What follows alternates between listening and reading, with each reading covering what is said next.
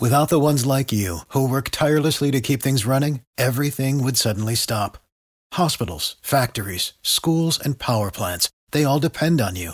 No matter the weather, emergency, or time of day, you're the ones who get it done. At Granger, we're here for you with professional grade industrial supplies. Count on real time product availability and fast delivery. Call clickgranger.com or just stop by. Granger for the ones who get it done. Así sucede con Carlos Martín Huerta Macías. En este podcast recibirás la información más relevante. Un servicio de Asir Noticias. Es la mañana de jueves y a esta hora tenemos nuestra sesión de psicología. Y hoy no sé qué tema traiga nuestra psicóloga de cabecera, pero está con nosotros Rocío González como siempre. ¿Cómo está usted? A ver si te compongo. ¿Cómo ve usted? ¿Usted cree que tenga yo res- remedio? Mira, ya después de seis años que llevo en Así Sucede, creo que no tienes remedio. ¿No? Y lo voy a decir al aire. Soy perfecto. no, bueno. Exacto. Exactamente. Oye, Carlitos, te pregunto porque no te pregunté este, fuera del aire. ¿Estás viendo la serie Mi Otra Yo? No. ¿Y escuchas gente que la ve? ¿Tú crees que yo tengo tiempo de ver No, la verdad no. Tengo tres trabajos. Ya sé, Entonces no, no tengo tiempo de ver series. ya sé. Pero déjame pregunto en mi casa y luego Seguro. No, seguro la ¿Cómo se llama? Mi Otra Yo. tu otra yo. ¿Cómo, cómo, cómo? Dime nada más rápido así de qué. Constelaciones familiares, Ah, seguramente. la vida de tres mujeres. Sí, entonces sí, sí, Ya, la, sí la está viendo. Has oído. Carlitos, todo el mundo la comenta, todo el mundo mundial. Todo el mundo no, porque pues, ¿Qué? forma, yo soy parte importante de ese Ah, mundo ah, y sí, no la perdón, me confundí, discúlpame. Pero bueno, para Estaba viendo los- una de tres hermanos. Es, no, ¿cuál tres hermanos? Sí. Ah, esa te la recomendé, This Era una, un matrimonio que tuvo dos hijos, uno se murió y adoptaron otro y esa la estaba viendo. Buenérrima. ¿Y no la acabaste de ver? No, ella la ve, yo no. Oh, muy buena. Pero no voy a hablar de DC SOS, que es buenérrima, es larguísima. ¿Sabes cuál sí vi? The ¿Cuál? Crown. ¿Cuál? ¿The Crown? Y mira, Y mira tú. hoy me ilustró mucho más para entender Sí, lo que ha pasado ser. con la monarquía. Sí, voy a ver porque me quedé en un capítulo, pero a ver, no vengo a hablar de series de Netflix, vengo a hablar de lo que está pasando en el mundo mundial, estado de Puebla, y lo que vivo en mi consulta y con el público hermoso de Así sucede, mi querido Carlos Martín. Eh, esta serie de Mi Otra Yo, bueno, Netflix ya nos dio chamba a todos los consteladores familiares. Sí y no, se los agradezco, pero a ver, vengo a hablar de ese tema, mi querido Carlitos, porque es algo bien delicado. A ver, fíjate, te cuento y le cuento al querido auditorio. Tengo cuatro, tres semanas que me hablan o me mandan mensajito. Rocío, porque saben que doy constelaciones familiares, entonces, Rocío, ¿cuándo das tu próxima constelación familiar? Te cuento, y creo que te lo he contado porque ya hablé, yo creo que la verdad es que estaba yo revisando eh, mis apuntes de Así sucede, de seis años que tengo aquí, creo que al segundo año abrí un poquito el tema de constelaciones familiares y la verdad es que lo hice así como con mucho cuidado porque nuestro maravilloso estado de Puebla, eh, como que se resistía o se resiste a esta parte de no, los consteladores, quién sabe qué hacen, que reviven muertos, que hablan con los antepasados, eh, son cosas escatológicas, es magia. Y entonces por eso retomo el tema, mi querido Carlitos, porque como lo hice en su momento con la serie de... ¿Qué? Esta de los jóvenes, se me fue el, ¿qué? Dracar, o, ay, ya no me acuerdo cuál fue, que hablé en su momento, que estaba fuertísimo. Bueno, ahora con la de mi otra yo, por supuesto que le están dando un auge tremendo al tema de constelaciones familiares. Entonces, quiero aclarar, a ver, esto es todo un proceso. La serie en Netflix, no la critico, es buenérrima, sí, muy buena, pero entendamos que es una novela. Y las constelaciones familiares no es una novela, es todo un proceso, es toda una estructura, es toda una metodología que ya desde el título, a mí el título me atrapó e investigué quién lo escribió, porque dice mi otra yo, y me encanta cuando escucho a la escritora que dice, yo creo que todos buscamos otros yo que existen dentro de nosotros. Y si tú eres una persona normal, como todo el mundo mundial, tenemos esta parte de que tenemos diferentes yoes o tenemos diferentes personalidades o tenemos diferentes actitudes de acuerdo a mi infancia, adolescencia, pubertad, adolescencia, juventud. Y es como estarme descubriendo a mí mismo y al descubrirme a mí mismo es como abrir un campo a todo nuestro sistema familiar. ¿Para qué? Entendamos que es un tipo de terapia. Yo soy, como se los he dicho miles de veces, soy psicoterapeuta gestal humanista.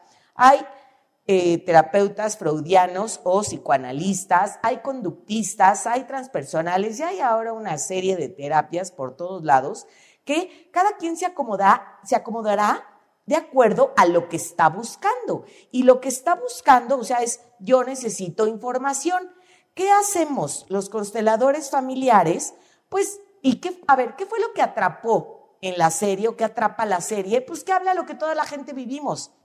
Son tres amigas la primera amiga eh, tiene cáncer y entonces encuentra a través de la constelación familiar por qué está enferma de cáncer. La segunda amiga trae todo un issue con el tema de su prosperidad, su abundancia, no se puede meter al agua porque tiene una fobia impresionante, porque se va a ahogar, etcétera, etcétera. Tiene unas broncas de autoestima tremendas. Y la tercera amiga es una médico que es una lucha entre su razón y su emoción.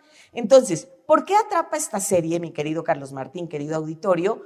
Porque habla de lo cotidiano, de lo que todos vivimos.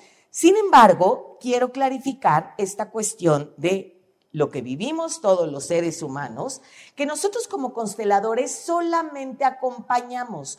El sabio es la persona consultante que viene a pedirnos ayuda. Y la constelación es como, a ver, es como una llave a, a nuestro entendimiento. ¿Qué quiero entender? Pues quiero entender por qué me pasa lo que me pasa. Aquellas situaciones que mi bisabuelo tenía diabetes, el abuelo tiene diabetes, mi papá tiene diabetes, seguro yo tengo diabetes. Mi tatarabuela murió de cáncer en, en, el hígado. en, el hígado, en los pechos, y entonces igualmente mi abuela, mi bisabuela, mi tatarabuela, entonces yo seguro voy a morir. Entonces son como varios enfoques en el que vamos haciendo consciente lo inconsciente. Y bueno, yo me quedo con la frase, para no confundirlos más y con palitos y bolitas como siempre lo hago, el autor de las constelaciones familiares es Bert Hellinger. Y Bert Hellinger fue, que murió hace dos años, fue un sacerdote jesuita que vivió en las tribus de África. Y entonces él dijo, órale, esto está padrísimo y está ordenado el amor, que es una frase que Bert Hellinger siempre mencionó.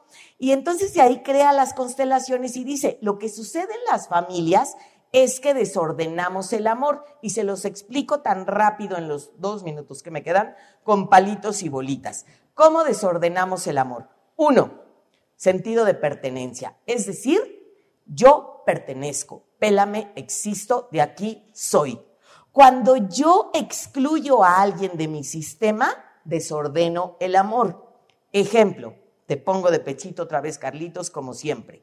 En tu familia de origen, en tu familia eh, con Laura, en diferentes sistemas familiares, es darte cuenta a quién excluyes.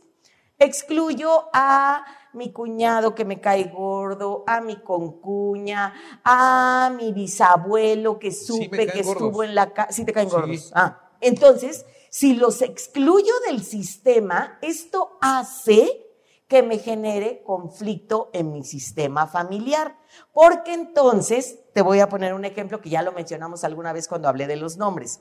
Si te cae gordo tu cuñado Enrique, no sé si tengas un cuñado Enrique, con cuño, primo, sobrino. Ese es hijo y también me cae gordo. No, espérate, a eso voy. Entonces, voy a poner de ejemplo. Si tienes un cuñado con cuño, etcétera, que te cae gordo que porque se fue a la guerra como Mambrú, porque es homosexual, como lo que comentó el doc en su tema, etcétera, etcétera, entonces lo vas a excluir del sistema y deja de pertenecer, Carlos. Y esto desordena el amor. Es decir, todos los excluidos de nuestro sistema porque era la tía loca, porque era el que se volvió pobre, el que estuvo en la cárcel, por la cuestión sexual, por lo que sea, si los excluyo, voy a desordenar el amor. ¿De qué te ríes? No, es que estoy atendiendo perfectamente y estoy relacionando.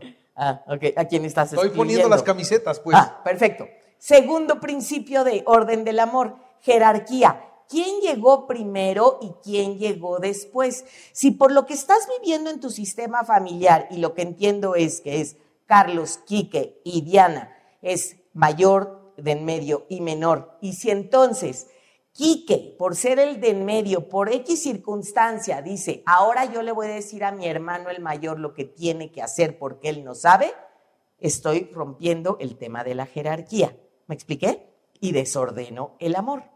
Y tercer principio para terminar, dar y tomar. ¿Cuándo desordenamos el amor en el dar y tomar?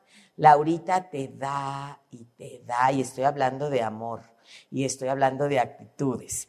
Te da, te da, te da, y tú por trabajo, porque estás de jeta, por lo que quieras, sí, alguna vez has de estar de jeta, por lo que quieras, dejas de darle amor. Entonces, al dejar de darle amor, el tercer orden del amor, que es el dar y recibir, se desordena y entonces estos tres principios, si desordenamos el amor, entonces podemos enfermarnos en el sistema familiar, crear accidentes, eh, cáncer, eh, situaciones eh, trágicas en un sistema familiar en el que no estoy haciendo las cosas como yo quisiera. ¿Fui clara? Muy interesante. Muy interesante. No está fácil para explicarlo en nueve minutos, 30 segundos que me das. No es cierto. Pero bueno, muchas gracias, Rocío. bueno, vean, vean la serie, quien quiera verla. Es una, es una novela, entendamos esa parte, y no vas a resolver toda tu existencia, o sea, estemos abiertos a otro tipo de terapia, es una herramienta y trabajemos en ello. Muy bien, Rocío González, muchas gracias. Carlos Martín Huerta, adiós. Que estés muy bien. Así sucede con Carlos Martín Huerta Macías. La información más relevante, ahora en podcast. Sigue disfrutando de iHeartRadio.